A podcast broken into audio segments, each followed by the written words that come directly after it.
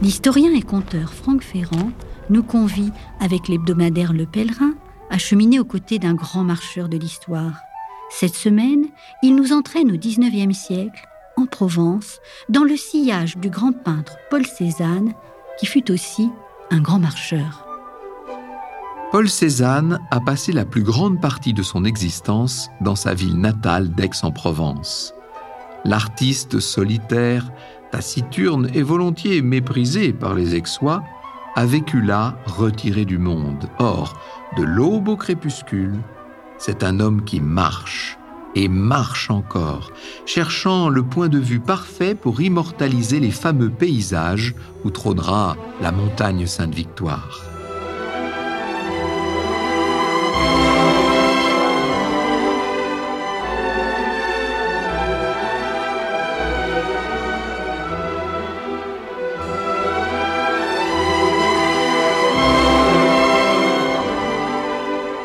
Aix-en-Provence, le 15 octobre 1906. Le temps est lourd, le ciel est bas, menaçant, l'orage est imminent. Le tonnerre gronde déjà à l'est de la ville, sur les hauteurs, autour de la montagne Sainte-Victoire. Comme tous les jours, Paul Cézanne est affairé à peindre. Il s'est adossé à un muret, il a sa palette dans la main gauche, un pinceau bien sûr dans la main droite, et il applique les couleurs sur la toile posée sur le chevalet, alors qu'il peint une pluie froide commence à tomber. Quelques gouttes d'abord. Cézanne remonte le col de sa redingote. Il est fasciné par le changement de temps, mais la pluie se fait de plus en plus forte. Maintenant trempé jusqu'aux os, de gros filets d'eau tombant de son chapeau, ne voyant plus rien, Cézanne décide d'arrêter pour aujourd'hui. Il range tout à la hâte pour se mettre à l'abri et protéger sa toile et son matériel. La pluie se fait un peu moins forte, Cézanne descend les sentiers rocailleux, rendus glissants par la terre ocre transformée en boue. Il ne se sent pas bien. Il frissonne. Il aurait bien attrapé froid. Il se sent même de plus en plus mal. Cézanne s'écroule. Il a perdu connaissance. Ramené chez lui dans la carriole d'un blanchisseur, le peintre retrouve ses esprits et le lendemain matin, il peut même se remettre au travail. Mais quelques minutes plus tard, de nouveau, il perd connaissance et cette fois, il ne se relèvera pas. Cézanne mourra quelques jours plus tard, le 22 octobre 1906, d'une pleurésie. Il avait 67 ans et d'une certaine manière son vœu s'est exaucé. Je me suis juré de mourir en peignant plutôt que de sombrer dans le gâtisme avilissant qui menace les vieillards qui se laissent dominer par des passions abrutissantes pour leur sens. Sur son chevalet, Cézanne laisse une œuvre inachevée, une montagne Sainte-Victoire de plus, c'est la 87e et dernière fois qu'il la représentait.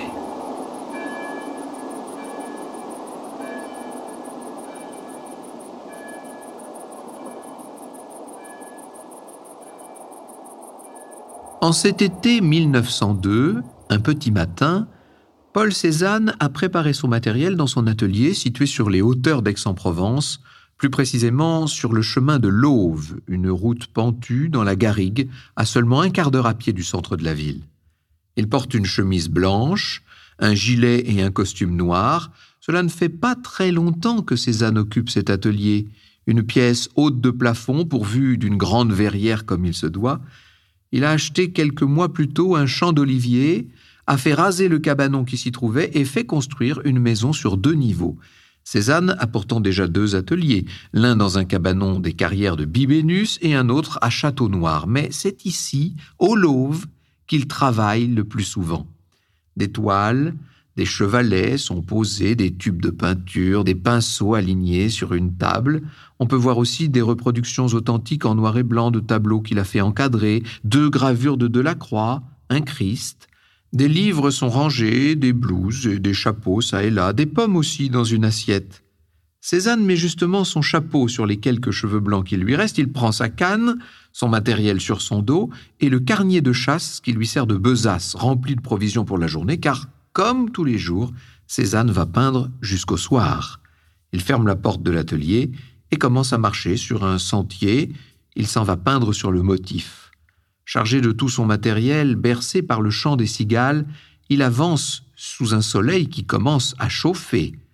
En plus, il avance avec difficulté. Il faut vous dire qu'il est malade du diabète. Ce diabète l'a prématurément vieilli. Il est épuisé aussi par son acharnement au travail.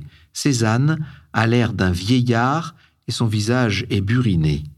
Il s'arrête, il enlève son chapeau pour éponger son front, et puis il se remet en route.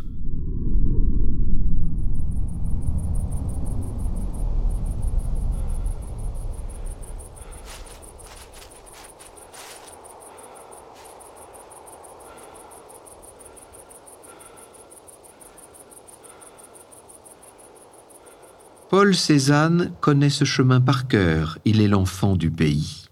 Il est né ici à Aix-en-Provence en 1839. Son père, Louis-Auguste Cézanne, chapelier d'origine piémontaise, est devenu peu à peu un financier et même un riche banquier, et il voulait que son fils lui succède. Parti pour Paris à 19 ans faire ses études de droit, Paul Cézanne y a retrouvé son ami d'enfance, Émile Zola, et puis il est revenu à Aix avant de repartir pour la capitale se consacrer à la peinture. Pendant près de 20 ans, le jeune artiste a partagé son temps entre Paris et Aix, où il a retrouvé ses parents dans la demeure familiale du Jade Bouffant, une bastide du XVIIIe siècle située à la sortie d'Aix. C'est là, c'est dans cette ville qu'il se sent chez lui. Quand on est né là-bas, c'est foutu, rien ne vous dit plus, disait-il. Mais comme dit aussi le dit-on, nul n'est prophète en son pays. À Aix-en-Provence, peu de monde apprécie Cézanne. Les habitants se méfient de cet artiste solitaire, bourru, taciturne, avec ses colères homériques. Il est capable de lacérer ses toiles à coups de couteau quand il les trouve ratés. D'ailleurs, les Aixois les détestent, ces tableaux. Pour eux, Cézanne n'est qu'un excentrique. Même le conservateur du musée Granet le méprise. Il refuse la présence de ses toiles dans son musée. Il clame Moi vivant, jamais une œuvre de Cézanne n'entrera au musée. Une interdiction qui va durer plusieurs années après même la mort de l'artiste. Et Cézanne écrira Le monde ne me comprend pas. Et moi, je ne comprends pas le monde. C'est pourquoi je me suis retiré, et l'isolement, voilà ce dont je suis digne. Incompris et ignoré dans sa ville natale, Cézanne est pourtant un artiste qui commence à être reconnu. Il a eu sa première exposition personnelle en 1895 chez le galeriste Ambroise Vollard. Ses toiles commencent à entrer dans les musées et même à Aix, de jeunes artistes viennent voir Cézanne pour lui demander des conseils.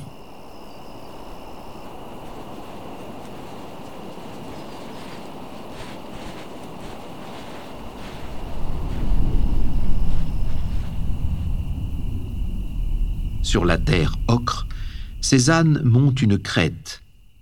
Il observe maintenant la montagne Sainte-Victoire. Cette montagne que les Aixois appellent le clocher du village et qui tire son nom de la chapelle du mont Venture, restaurée par un négociant aixois au XVIIe siècle et qu'il avait dédié à Notre-Dame des Victoires. Le massif culmine à plus de mille mètres. En cette journée chaude, le ciel est si dégagé que Cézanne peut voir la croix de Provence, une croix de 19 mètres érigée presque au sommet de la montagne. À ce moment, Cézanne repense à sa jeunesse, au temps où il essayait d'escalader ce massif rocailleux avec son ami Émile Zola. Ce dernier écrira dans la Confession de Claude Les jours de congé, les jours que nous pouvions voler à l'étude, nous nous échappions à course folle à travers la campagne, nous avions un besoin de grand air, de grand soleil, de sentiers perdus au fond des ravins dont nous prenions possession en conquérant.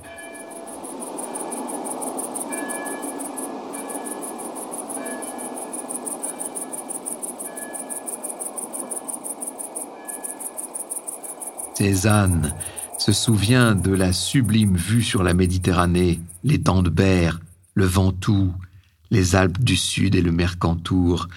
Mais depuis longtemps, il n'a plus les capacités physiques qu'il avait auparavant. Il lui arrive même de se déplacer en carriole pour aller sur le motif.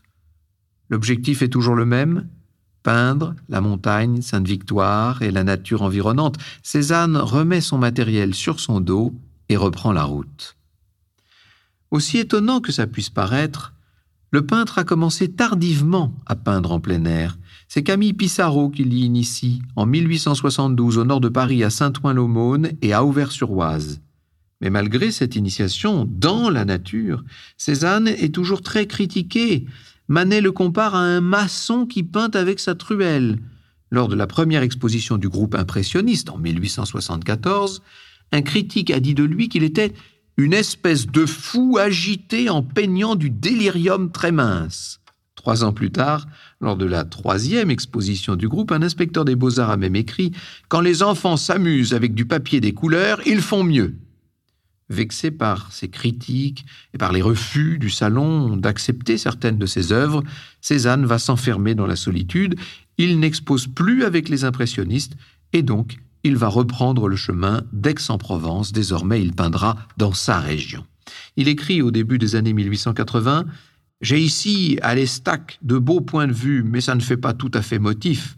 Néanmoins, au soleil couchant, en montant sur les hauteurs, on a le beau panorama du fond de Marseille et des îles, le tout enveloppé sur le soir d'un effet très décoratif. Dans certains de ces paysages, la montagne Sainte-Victoire apparaît, mais elle est encore à l'arrière-plan, lointaine. C'est au cours des années 1880 que Cézanne va vraiment commencer à s'intéresser à son grand sujet.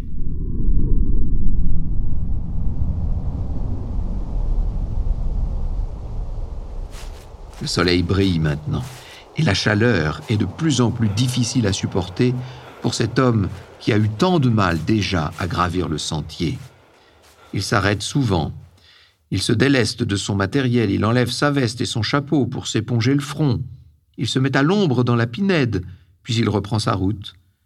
Il se rend près des berges de l'Arc, une rivière qu'enjambe un grand aqueduc de pierre face à la montagne. Il observe les animaux qui viennent s'abreuver sur les rives de cette rivière. Cézanne immerge sa bouteille de vin dans l'eau pour la rafraîchir. Il regarde le paysage, dessine les berges. Ça l'inspire pour une toile qu'il est en train de travailler sur la série des baigneuses. Le Mistral se lève, il fait un petit peu moins chaud du coup, mais avec le vent, Cézanne a du mal à tenir sa feuille et à dessiner. Il range son papier son crayon, remet sa veste, son matériel sur le dos, son chapeau, puis il reprend la route. Renfermé et sauvage, il ne salue pas le peu de gens qu'il croise sur son chemin, il n'a toujours qu'une obsession, la même, trouver le point de vue parfait. Je veux me perdre dans la nature, repousser avec elle comme elle, avoir les tons têtus de roc, l'obstination rationnelle du monde, la fluidité de l'air, la chaleur du soleil.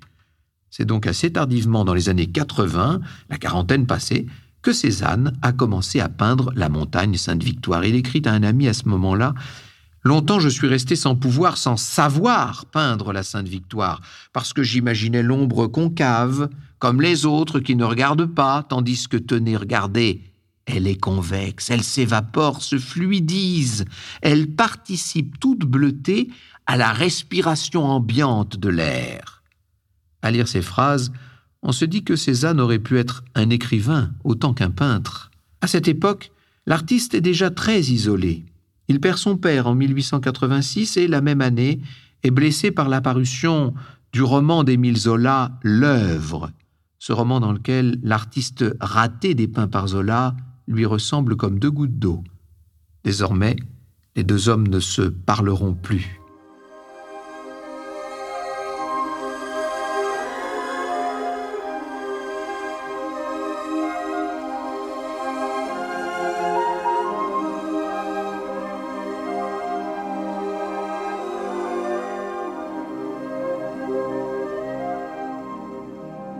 La représentation de la montagne Sainte-Victoire va évoluer.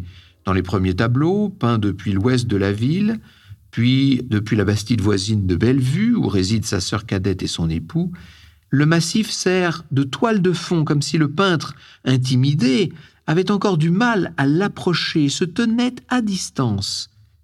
Puis il s'en approche, un peu plus, et encore un peu plus, et depuis son cabanon des carrières de Bibémus, une masure de vieille pierre sise sur un rocher, il a une vue proche de la Sainte Victoire. Progressivement, le style évolue aussi, les formes se font de plus en plus géométriques, simplifiées.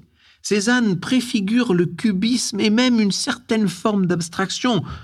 La constante, c'est la solitude. Preuve de cela dans toute la série de tableaux et d'aquarelles sur la montagne Sainte-Victoire, Cézanne n'a représenté qu'une seule fois un personnage. Harassé par sa longue marche sous la chaleur, Cézanne, en sueur, a trouvé le point de vue idéal avec la Sainte Victoire en majesté. Le peintre peut enfin planter son chevalet. Ça y est, il y est. Il place sa toile. Il prépare sa palette et commence à travailler. De ses yeux perçants, il prend le temps de contempler ce qu'il a sous les yeux. Je procède très lentement, écrit-il, la nature s'offrant à moi très complexe, et les progrès à faire sont incessants. Le soir, il fait tout de même moins chaud. Et Cézanne peint, peint encore. Les variations de lumière l'impressionnent. Regardez cette sainte victoire, quel élan quelle soif impérieuse de soleil et, quelle mélancolie le soir quand toute cette pesanteur retombe. Ces blocs étaient en feu. Il y a encore du feu en eux.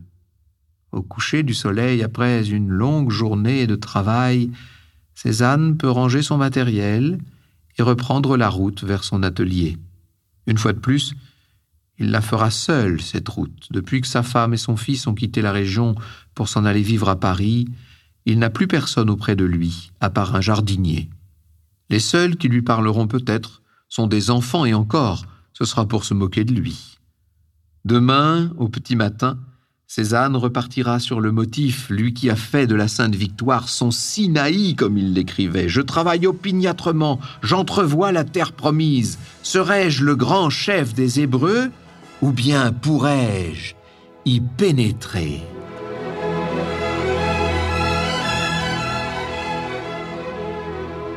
Contrairement à nous qui, grâce à des applications numériques, pouvons compter chaque jour le nombre de nos pas, Paul Cézanne ne mesurait pas ses marches. Il était pèlerin dans l'âme, comme les autres personnages de cette série que nous retrouverons sur de nouveaux chemins.